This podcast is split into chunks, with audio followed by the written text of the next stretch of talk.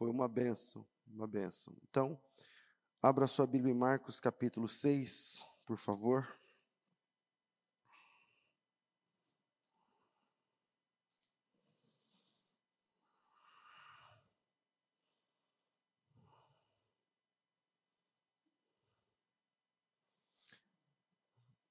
versos 19 e 20. Marcos 6, 19. Amém, irmãos? O texto diz assim: E Herodias o odiava, querendo matá-lo, mas não podia, porque Herodes temia a João sabendo que ele era um homem justo e santo, e o tinha em segurança. E quando o ouvia, ficava perplexo, escutando-o de boa mente. Amém. A família de Herodes gerou uma dinastia que é conhecida como dinastia herodiana. Quem são os Herodes da Bíblia? Quem são os Herodes da história? Obrigado. Sem exagero, a gente pode afirmar que o, o Herodes mais sanguinário foi Herodes o Grande, o pai desse Herodes citado aqui. E a gente pode afirmar, assim, muita coisa na história acontece por causa da maldade desses Herodes. No ano 37 a.C., assim que o Herodes o Grande conquista Jerusalém com a ajuda das legiões romanas e tal, ele manda matar 45 partidários do rival, que é um asmoneu chamado Antígono, e ele manda matar todo esse pessoal e mais alguns membros do Sinédrio. Em 35 a.C., ele ordenou que afogassem numa piscina em Jericó o seu cunhado, o Aristóbulo, e esse menino ele tinha 16 anos. No ano 34, ele manda matar José. É, José era tio dele, era marido da marido de uma tia que ele chamava Salomé. Por uma calúnia, por uma bobagem. O, o Flávio José fala que foi tipo por uma piada que ele contou. No ano 25 a.C., ele ordenou a morte de um cunhado. É, no ano 4 a.C., ele mandou matar o seu filho mais velho, o Herodes Antípater. É, e, ele, e ele se sentiu bem quando ele viu o, o próprio filho, o primogênito, sendo executado. Perto de morrer, ele tinha mais dois, ele tinha muitos filhos, ele teve dez esposas nove eram concomitantes, eram, eram ao mesmo tempo. E, e, ele mandou dois filhos, que eu não vou lembrar aqui o nome, estudarem em Roma. E eles foram criados em Roma quase sem conhecer o pai. E quando eles voltam, eles voltam estudados e tal. Eu tenho que procurar aqui os nomes, mas ele também manda matar esses dois. É, ele mandou matar a mãe, ele mandou matar os filhos, ele mandou matar. Tinha um ditado que é, foi um historiador que eu, eu não sei se foi Heródoto, eu não sei, um historiador que ele dizia, ele falou uma frase, essa frase ficou conhecida e a frase era basicamente a seguinte: é melhor ser um porco de Herodes do que um filho dele, porque ele mandava matar os meninos e e como ele foi judaizado, ele teve a experiência de aderir ao judaísmo como parte da sua conquista da Terra Santa, então ele não matava porco, por exemplo. Então teve essa história de que era melhor ser um porco do Herodes do que ser filho do Herodes. E as atrocidades na família herodiana não terminam aí, porque os Herodes filhos, então tem vários Herodes, Herodes Arquelau, Herodes Antipas, Herodes Filipe, tem vários Herodes, Herodes e Herodias, né? E um também guerreia contra o outro, mata o outro, toma a mulher do outro, que é o caso aqui no, no texto. E o Herodes da época de Jesus, são dois Herodes da época de Jesus. Esse que eu estou falando, Herodes o Grande, é o que manda matar as, os meninos de dois anos para baixo. É uma crueldade sem fim. Ele manda de, matar as crianças de dois anos para baixo para perseguir Jesus. E não consegue, porque vocês conhecem a história: Jesus foi para o Egito e tudo mais. Esse Herodes morre enquanto Jesus estava no Egito. É o Herodes o Grande, é o Herodes o Pai. Quando Jesus volta e cresce, e, e sei lá, 30 anos depois começa seu ministério, tem um outro Herodes que está no poder, tem dois Herodes que têm a ver com o poder na Palestina na, naquela, naquele momento. São muitos Herodes, tá? são acho que 11. Todos eles descendentes desse Herodes o Grande. E do, os dois principais são Herodes Filipe, o que cuidava da tetrarquia da, do norte, acima da, do Mar da Galileia, num, um lugar chamado Cesareia de Filipe, e o Herodes é, em questão, que é o Herodes Antipas, que é esse aquele que quando Jesus foi julgado, ele vai até Herodes, sabe? Aí o Herodes quer que ele faça um milagre, Jesus não responde nenhuma palavra, tal. É esse Herodes aí que eu estou falando, que é o Herodes que matou o João Batista, que é o Herodes que matou o João Batista. A gente começou a ler o versículo 19, é que esse capítulo 6 de Marcos, ele não está obedecendo uma cronologia lógica, porque ele, ele fala da, ele, ele, é escrito depois da morte do João Batista, mas ele fala como se, parece que ele está dentro do tempo da, de vida de João Batista. Mas no versículo 14 diz assim: E ouvindo isso, aí para você falar, o isso é o que está nos versículos anteriores, que é o poder e a fama de Jesus se espalhando na Galileia. No versículo 13, expulsavam os demônios, ungiam enfermos com óleo e tal. E ouvindo isso, o rei Herodes, porque o seu nome se tornara notório, o nome de Cristo estava notório, ele disse: João, que batizava, ressuscitou dos mortos e por isso essas maravilhas se operam nele. Então ele está dizendo que, como se fosse Jesus, era um tipo de reencarnação de Herodes, mas o conceito de reencarnação dos judeus é diferente do conceito de encarnação, reencarnação dos da experiência que nós temos aqui no Brasil dos espíritas. Porque Jesus e João Batista tinham a mesma idade, obviamente, que eh, quando ele fala é, é ele que voltou dos mortos, parece que é o espírito dele que tomou conta de Jesus. É, é basicamente isso que ele está falando. Ele não está falando de reencarnação, ele está dizendo que esse pregador da Galileia está cheio do espírito do João Batista, basicamente isso. E aí o versículo 15 diz: alguns diziam é Elias, que tem uma profecia que Elias ia voltar e tal e outros diziam é um profeta ou algum dos profetas. 16. Herodes, porém, ouvindo isso, diz: Esse é João, ao qual eu degolei, mas ele ressuscitou dentre os mortos. Porquanto o mesmo Herodes mandara prender João e encarcerá-lo, manietado no cárcere, por causa de Herodias, mulher de Filipe, seu irmão, porquanto tinha se casado com ela. Então, dentro da das tragédias da vida da família herodiana, esse cara, o Herodes Antipas, ele tomou a mulher de um dos seus irmãos, meio-irmãos. E essa mulher era um trunfo, porque Herodias também era filha de Herodes. Então ela meio que era, era filha, não do Herodes o Grande, então não era irmã, era sobrinha. Essa Herodias é, é sobrinha dele. É uma sobrinha casada com um tio, e ele foi lá e tomou ela, era sobrinha dos dois e estava casado com um. E ele foi lá e tomou a mulher para ele por uma questão de poder e, segundo a história, parece que ele estava perdidamente apaixonado mesmo por ela. Bom, eu vou deixar alguns pontos para a gente pensar nesse assunto, porque o versículo 19 mexe muito comigo. Quando eu li a primeira vez, eu fiquei olhando e falei: peraí, mas o 20 especialmente, diz que ele temia João sabia que João era justo, guardava João com segurança, fazia muitas coisas para atender João, gostava de ouvir a pregação de João. Mas se ele fazia tudo isso, por que ele mandou matar o João?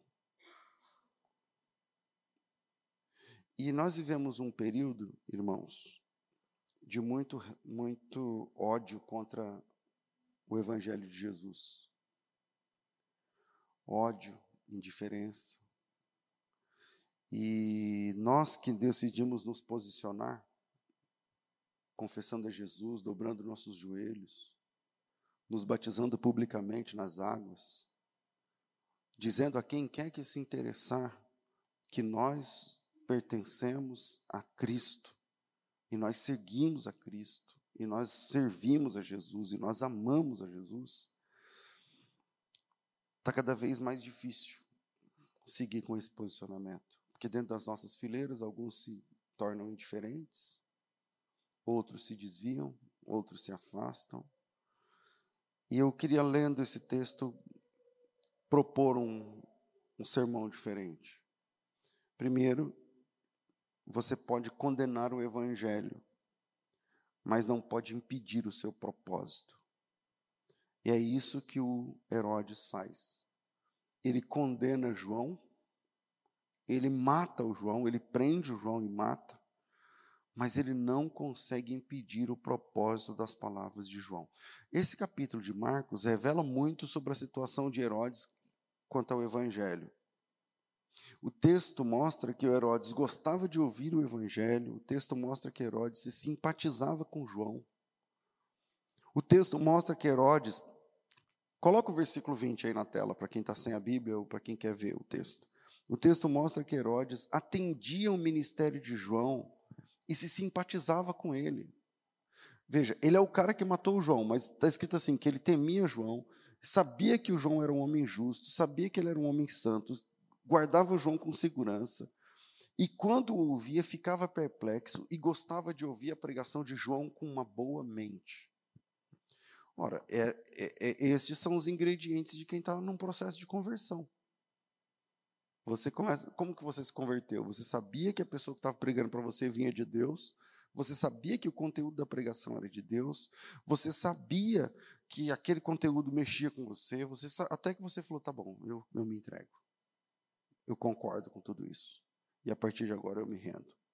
O texto mostra que Herodes não apenas se simpatizava com João, mas ele atendia o ministério de João porque se simpatizava com ele como pessoa.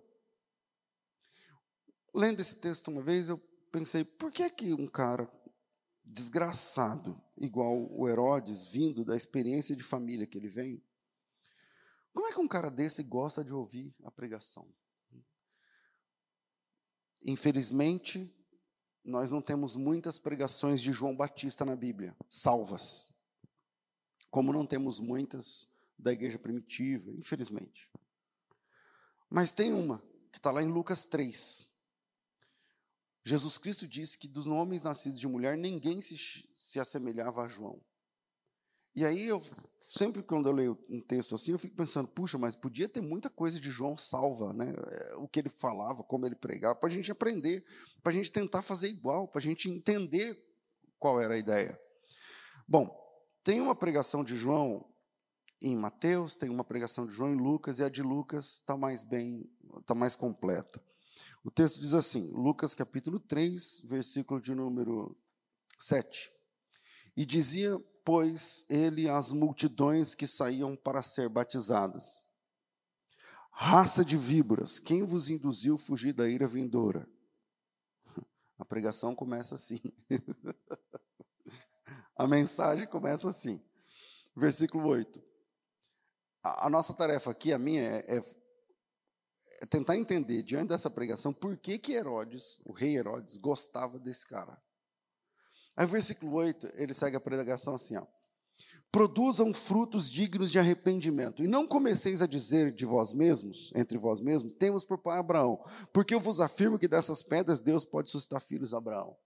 Então você pensa, o João Batista pregando essa mensagem, o Herodes numa carruagem, num trono, sei lá no que, ouvindo, e aí o João Batista já começa assim, ele já começa no, no, no último raça de víboras, quem ensinou vocês a fugir da ira, tal. O Heróis deve ter levantado a sobrancelha. Eu falei, Rapaz, meus irmãos, aqui quem fala é o editor do podcast eu interrompi aqui para avisar vocês que a gente teve um probleminha com o áudio, como vocês puderam perceber, e a gente vai perder cerca de dois minutinhos aí da pregação do pastor, tá? Então eu vou pular para a parte onde a nossa equipe resolveu o problema e a pregação segue normal, tá bom? Conto com a compreensão de, dos irmãos e Deus abençoe para serem batizados, mestre, o que vamos fazer? Publicano é o cobrador de imposto, que sendo judeu trabalha para o governo, de Roma, no caso. E aí Jesus disse: Não cobrem mais do que está estipulado. E o governador olhou e falou: Isso é o fim da corrupção. Ótimo. Esse cara é o pregador. O que esse cara fala? Versículo 14: Vem os soldados, perguntaram: E nós o que faremos? Ele diz: Não tratei mal, a ninguém trateis mal. Policial pode ser truculento, né? Nem todo, mas policial pode ser folgado. E aí o João Batista disse: Você quer ser crente? Você quer ser batizado? Então, primeiro, você não deve tratar mal a ninguém por causa da sua farda. E segundo, não dê denúncia falsa, porque policial também faz isso. Que não presta, policial que não presta faz isso. E depois se contente com o seu salário. Não é que o cara é polícia civil e tem duas Hilux, uma casa na praia e dez casas de aluguel, não sei o quê. Como ele consegue? Já viram isso ou não? O governador, ouvindo isso, falou assim: Cara, esse cara é o meu pregador. Eu vim aqui para saber do que se trata, mas esse cara, o que ele fala, tem nexo. O que esse cara fala. Acho que depois do culto ele chamou: Tudo bem, eu sou o Herodes. Estou aqui para. Vim aqui te ouvir, mas eu quero colocar a prefeitura à disposição, o governo, o sistema político lá é diferente do daqui, tá? Não tem ó de prefeitura, governador. Quando fala governador, não é bem. Algumas versões falam governador, outras falam rei, é, é um esquema diferente.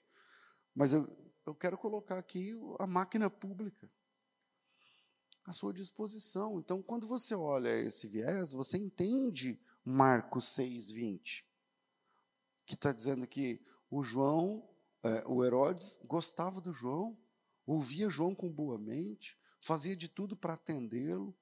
É, era, ele era o seu pregador. Agora, a gente sabe por que Herodes se identificou com a pregação de João. Eu, eu, imagino que deve ser mais ou menos nessa, nessa ideia. Mas a pergunta que fica é: se ele gostava tanto do João, se ele queria tanto ouvir o João, se ele considerava João um homem de Deus, por que ele mandou prender João e depois mandou matar?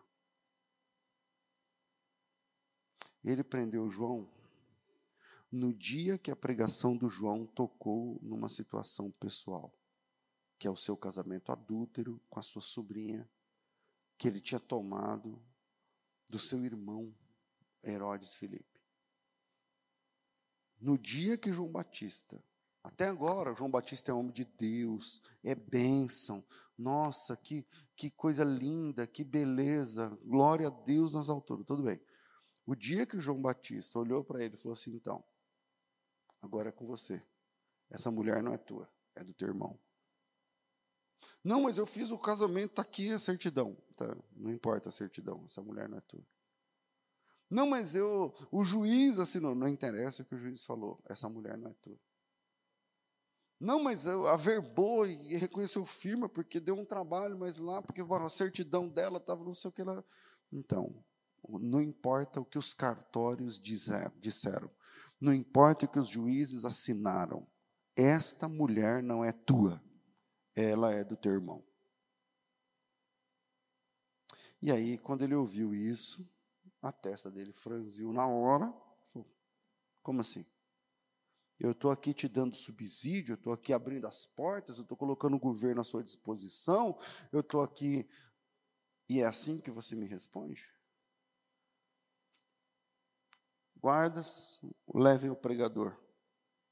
O João era um cara estranho, né? Na Bíblia. Esquisito. Guardas, levem esse cara. Aí prenderam o João e ele ficou lá preso durante algum tempo. E pouco tempo. Até chegar o aniversário do Herodes. E no dia do aniversário do Herodes, a filha da Herodias, que era sobrinha, as duas eram sobrinha dele. Uma, que é que ele casou, tomando do irmão, e a filha dela com o irmão dele. Veio dançando e tudo mais. Vocês conhecem o texto? E ele falou: pode pedir até metade do reino. A Herodias foi lá e cochichou no ouvido dela e falou assim: pede, pede a cabeça de João Batista num prato, numa bandeja.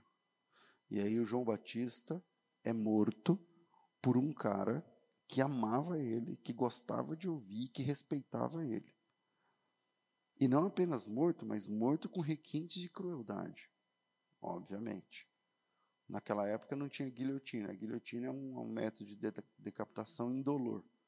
Não dá tempo de doer. É frações de segundos e, e corta o contato do cérebro com os nervos. Naquela época era na espada, era, no, era diferente. E aí o João Batista é morto com requintes de crueldade. E esse irmãos, é o padrão de posicionamento para algumas pessoas. Eu gosto de ouvir, eu concordo com a palavra, eu ajudo no que eu puder para que continue, mas não toque no meu pecado de estimação. Porque se isso acontecer, o meu posicionamento vai mudar radicalmente com Deus. E de uma hora para outra eu vou passar de simpatizante do Evangelho a carrasco contra o Evangelho. E o mundo está cheio de gente assim.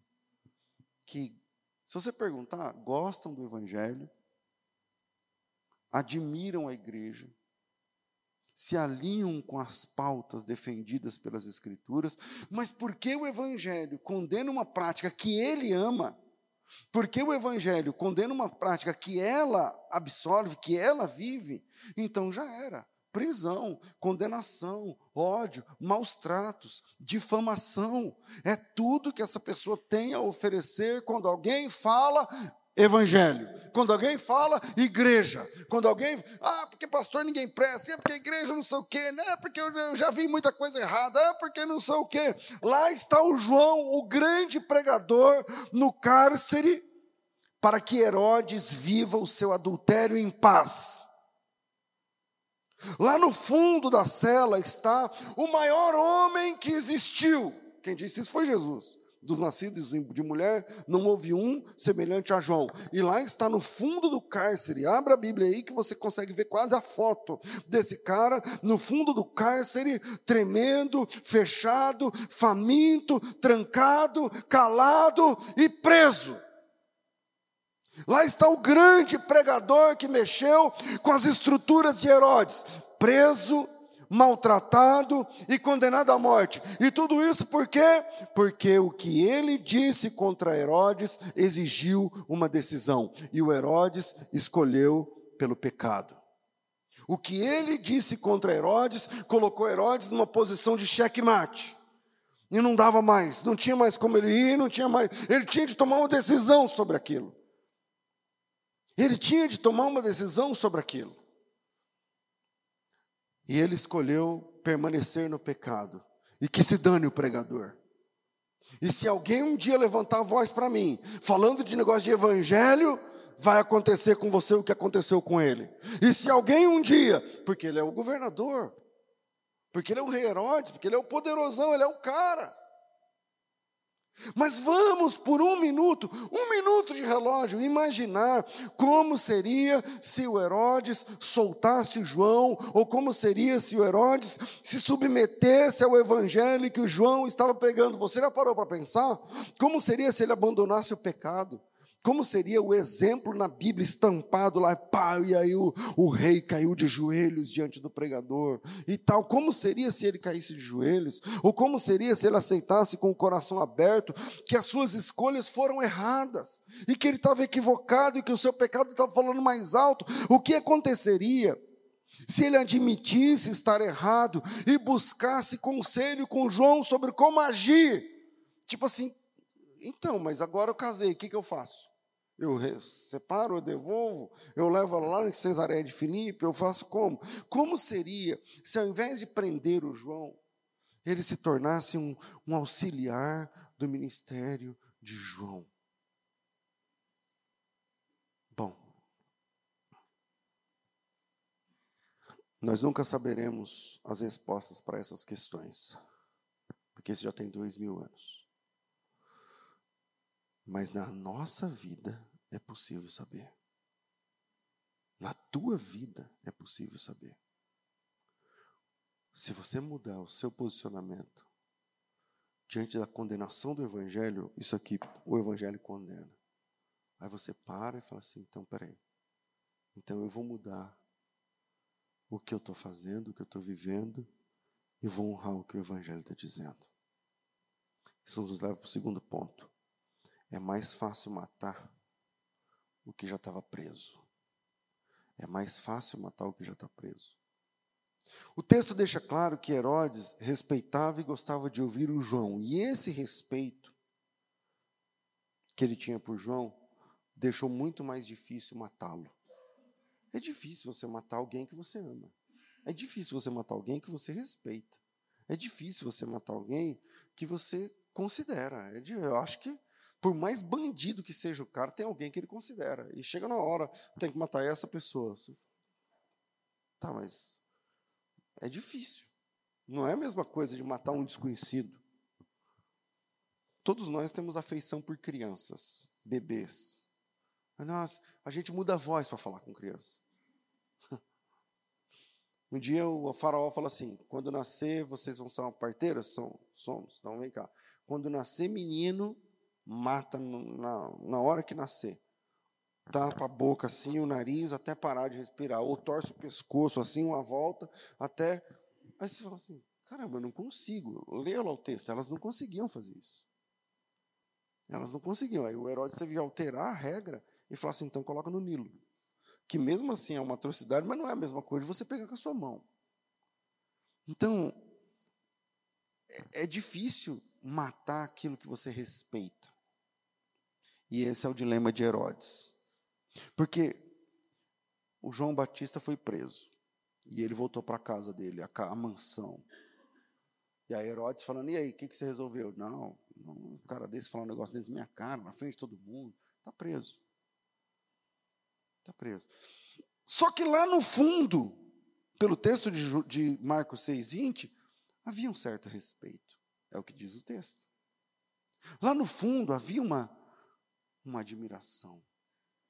Lá no fundo residia um sentimento de que João estava certo e que ele, o Herodes, estava errado. Sabe, ele mandou prender o cara. Ele foi embora, seguiu com a vida. Mas quando ele dormia quando ele deitava na cama à noite, ele ficava pensando: caramba, eu estou aqui, o cara está lá na cadeia. E o cara está lá na cadeia porque ele falou do meu pecado. E eu sei que está errado, porque eu tomei a mulher que era do meu irmão. E é ela que está na cama aqui dormindo, do meu lado. E essa mulher não é minha. E foi o que o cara falou para mim. E aí, lá dentro tem um sentimento no, no Herodes que, no fundo, ele sabe que ele está errado, mas esse tipo de sentimento, ele, ele pode ser transformador ou não. Esse tipo de sentimento, ele não tem muita força para quem está longe de Deus. Por exemplo, você está desviado da fé. Aí, de vez em quando, Sei lá, cara, toca uma música no rádio, alguém fala uma palavra, ou você sonha com alguma coisa, ou você lembra de alguma coisa, ou, sei lá, o teu filho te fala alguma coisa, tua mãe, teu pai, teu vizinho, fala uma palavra que parece que aperta o start que estava empoeirado dentro do seu coração. Aí você para e fala assim: cara, como eu estou longe de Deus? Como? Mas esse, tempo, esse tipo de de sentimento não tem muita força para quem está muito longe de Deus. Muito longe de Deus, você fala, pô, é, um dia eu tenho que voltar. Esse tipo de apego não se traduz em atitudes se alguém está desligado de Deus. É só uma, sabe, um remorso que você dura dois minutos, cinco minutos. Depois você, vou abrir uma cerveja, que tá, eu resolvo isso. Depois você fala, ah, vou fumar mais uma que, que eu resolvo isso. O temor de Deus,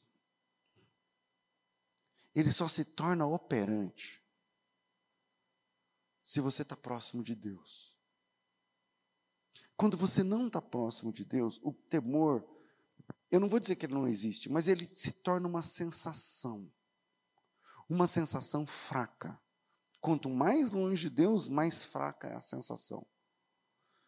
Quando você está afastado de Deus, o temor, ele é uma lembrança, um negócio que, sabe, sinaliza, dá um, dá um negócio no seu coração, mas que não se traduz em atitudes de arrependimento. Que você volta na memória e fala assim: caramba, quando eu estava na presença de Deus, teve um dia que eu, sei lá, eu fiz tal coisa para honrar a Deus. Mas agora você não tem mais essa força. Agora você não tem mais essa atitude. Não é porque você é fraco, porque você é porque você está longe. E quando está longe de Deus, o temor se transforma numa lembrança, numa. Você conhece alguém desviado? Você acha que eles não sentem? Eles sentem. Mas é um sentimento fraco, é um sentimento passageiro, que a pessoa escolhe sufocar. A gente está transmitindo essa palavra. Talvez tem gente tentando sufocar essa palavra agora, enquanto ela está sendo falada. É, o pastor está falando isso, mas ele não sabe pelo, pelo que eu passei. Tá, não sei mesmo. Mas isso não muda o fato desse ponto que estamos falando. É um sentimento fraco, passageiro, que a pessoa escolhe sufocar, escolhe prender, escolhe jogar lá no fundo da alma e seguir em frente, porque é isso que o Herodes faz com João.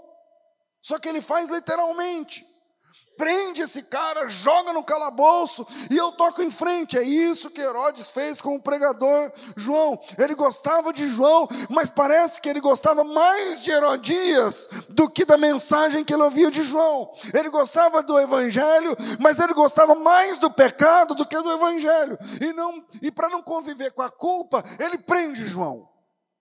Joga no cárcere. Onde ele mesmo não visitaria onde, onde ele mesmo, Herodes, não tinha acesso, onde ele não tivesse contato, onde ele não iria. Porque é mais fácil matar quem está longe, é mais fácil matar o que está preso, porque agora basta uma desculpa. Uma semana depois, o João está preso, calado. Ninguém mais prega na frente do mar do Rio Jordão. Ninguém mais vai, é raça de vibras, tem que tomar vergonha na sua cara, porque a pregação de João Batista era essa aqui, tá? Não era igual eu, a minha aqui de três pontos, não sei o que, não. O cara falou: vocês têm que tomar vergonha na cara de vocês, não é porque você nasceu na igreja que você. É, essa é a pregação de João Batista. Você está entendendo? Agora João Batista está preso. O, a margem do Rio Jordão liberada, todo mundo trabalhando, ninguém fala nada, ninguém prega. Acabou. E quando alguém vem perguntar pro, pro Herodes, escuta, e aí, cara, viajei, fui lá para a capital, fiquei uns 15 dias fora, voltei, e o pregadorzão lá que juntava duas mil pessoas, três mil pessoas, batendo, dando tapa em mesa, e gente se convertendo e chorando e se batizando, não sei o que lá. E aí? Agora, se alguém perguntar, ele pode racionalizar. Sabe o que é racionalizar? É dar desculpas racionais quando você quer tampar o sol com a peneira. Ele vai dizer: não, mas ninguém aguentava um cara daquele, né, meu? ninguém aguentava. O cara gritava, babando, espirrando nas pessoas. O cara era um louco, o cara, pelo amor de Deus. Fiquei sabendo que ele ficou até contra os policiais. Fiquei sabendo que eu não. Agora, ele pode, o Herodes, ele pode. O João está preso. Então agora ele pode racionalizar. O João não tem mais voz. O João está calado. Então agora ele pode falar das roupas do cara. Não, você viu o jeito que ele. Para que andar daquele jeito, como um alienado? Agora o João está preso. Então agora com o João preso, ele pode racionalizar. Ele pode falar mal da forma como João pregava. Você não precisava daquilo. Não precisa daquilo tudo. Então, com o João preso, ele pode seguir com a sua vida adúltera em paz. E quando alguém perguntar para ele, ele vai montando um arsenal de desculpas e reclamações e razões para oferecer e desculpas para falar assim: não, mas é, é, no começo eu até estava gostando, mas aquele cara e tal. E assim seguir com a sua vida de adúltero normalmente. Porque é mais fácil matar quando está preso. E essa é a forma como os desviados se comportaram diante de Deus. Então, primeiro você sequestra, primeiro você prende, você se isola, você se afasta. Você gosta, você, você, bateu palma já com eles. Você já fez parte, você já ajudou estrategicamente. Mas agora, o tempo passou, olha para mim, olha para você. Olha, não estou mais naquele pique, não é mais daquele jeito. Agora, prendam o João. O João preso, você está livre. E a única coisa que você tem de lidar é com aquele temor que de vez em quando bate na porta do teu coração, dizendo: e aí, vai ficar assim até quando? Mas aí você engole seco. E você diz: não, não precisa de tudo aquilo. Não, aquilo é muita coisa. Não é assim também. Deus ama não sei o quê. Não, mas é, eu já vi muito escândalo. Não, mas eu já vi coisa errada. Não, mas tem pastor que não sei o que lá. Tem um dia que o pastor não sei o quê. Tem um dia que o irmão da igreja pediu emprestado para não sei quem, não pagou. E tal. E aí você vai racionalizando. E racionalizando, e racionalizando. Essa é a situação de cada desviado do evangelho da cruz. Essa é a exata situação de cada desviado e desviada do Evangelho da Cruz, cujas pessoas não gostam de ouvir nem mesmo essa palavra, desviado. Não, não é assim, não. Não é, não, é que para mim, né? Hoje em dia eu estou trabalhando, não sei no quê, agora né, né, a vida. Não. Você encarcerou a pregação da graça encarcerada a pregação, você está livre para viver como você quer a tua vida, sem ouvir. Você está livre para viver a sua vida longe de Deus como você quer, e quando alguém perguntar, você tem respostas rápidas, você tem respostas prontas, você racionaliza. É mais fácil matar quando, já, quando você está longe. É mais fácil assassinar quando você está preso. Aí no dia do aniversário, a menina dançando, a festa e tudo mais. Aí ele chega e fala: Meu, pede para mim o que você quiser. Eu não sei se ele estava por trás disso. Eu quero crer que não. A Bíblia não me dá essa possibilidade de. É, sabe, elocubrar sobre isso. Não, não dá. Eu, eu não tenho autoridade na Bíblia para isso. Mas pode ser que ele tivesse combinado com a mulher, não sei. Mas a mulher foi lá na menina e cochichou e falou assim: então, vamos pôr um ponto final nesse negócio. Pede a cabeça do João Batista num prato, porque resolve. Aí resolve. É mais fácil sufocar e matar quando você já está longe quando você já aprendeu lá longe, e aí de longe você fica, é, porque é isso, também era assim, também era assado. Isso nos leva para o terceiro e último ponto. Você decide o que fazer com os pregadores do Evangelho, mas isso não impede a chegada de Jesus. Você decide o que fazer com os pregadores do Evangelho, com a igreja, com os pastores. Você decide se mata, se prende ou se respeita. Mas isso não impede a chegada de Jesus. Historicamente, cronologicamente, Jesus vem na sequência de João Batista.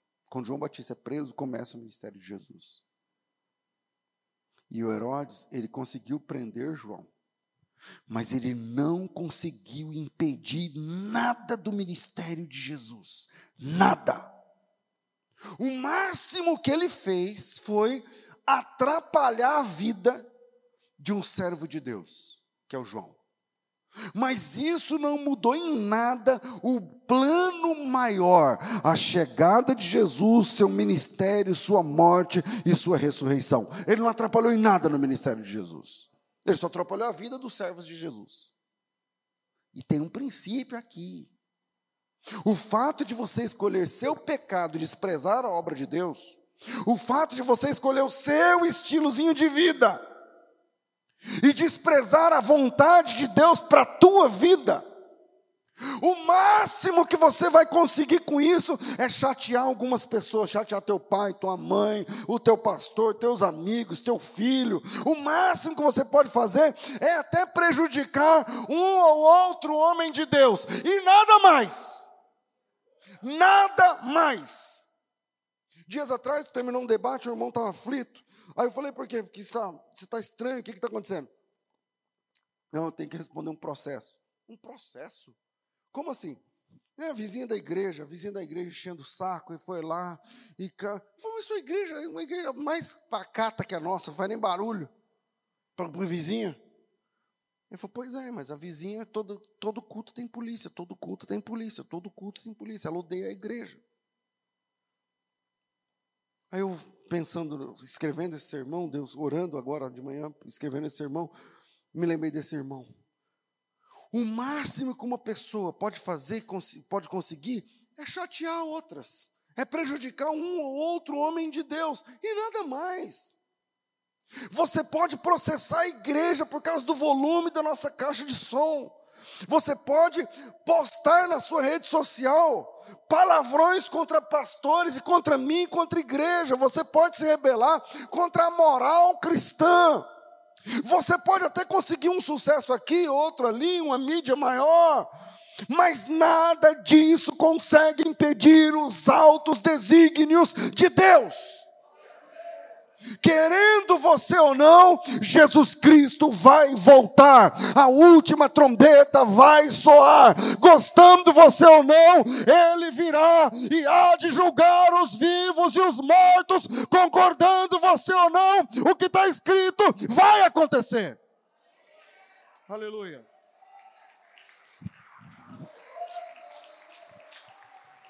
A única coisa, a única coisa que você que prefere o seu pecado do que o evangelho, pode mudar quanto a isso,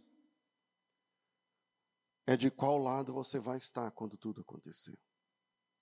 Essa é a única gerência que você tem. É escolher um lado agora. Com ele ou contra ele.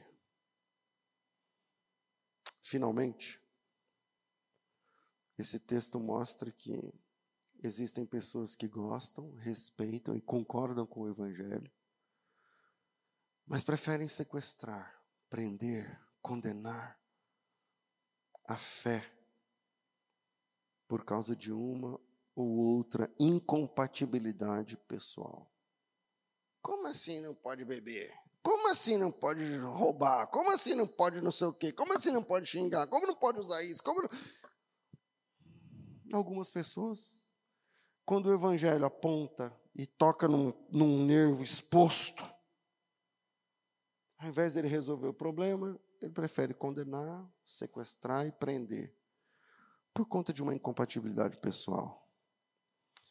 E o meu conselho, independente de você aceitá-lo ou não, independente de você ser transformado pelo Evangelho ou não, Independente de você se submeter a Cristo ou não, o que está escrito vai acontecer. Eu não estou querendo espiritualizar, não. Não, tô, não, não, não, não. A Bíblia é o único livro que tem profecias que já se cumpriram, outras que estão se cumprindo agora e outras que irão se cumprir no futuro e que não falhou. Pega qualquer livro de profecia, pega as profecias de Nostradamus, tenta entender uma. Não tenta entender. Entra aí, profecias de Nostradamus, clica, tem um monte. Clica em uma, lê e tenta entender. Aí você compara com a Bíblia. Não tem comparação. Não tem comparação. Então, o meu conselho é: independente de você aceitar ou não, cara, vai acontecer. O que está escrito aqui vai acontecer. É o que tem se sucedido nos últimos dois mil anos de história. Os últimos dois mil anos de história vai acontecer. E a única coisa que você pode mudar é de qual lado você vai estar. É de qual dos dois lados você vai estar. Agora é o momento que eu faria uma, um apelo. Mas eu não. Não está no meu coração fazer um apelo de quem quer, não sei o quê. Não. Você tem que mostrar com suas atitudes. Não é levantando mão, vindo aqui na frente. É com as suas atitudes. O que é que você faz hoje? Como você se comporta amanhã? E como você se posiciona? Prendendo ou não prendendo, falando mal ou não falando mal, falando não, vai acontecer. Tudo que o Herodes fez contra João prejudicou o João, machucou o João, doeu no João. O João se lascou. Mas ele não impediu nada do propósito de Deus. Os seus movimentos podem chatear a mim, prejudicar a mim, ou a teu pai, ou a teu marido, tua mulher, teu filho, teu irmão. Mas não muda nada no grande plano. Nada ele vai voltar. E a única coisa que você pode alterar é de que lado você deve estar. Que Deus abençoe vocês em nome de Jesus.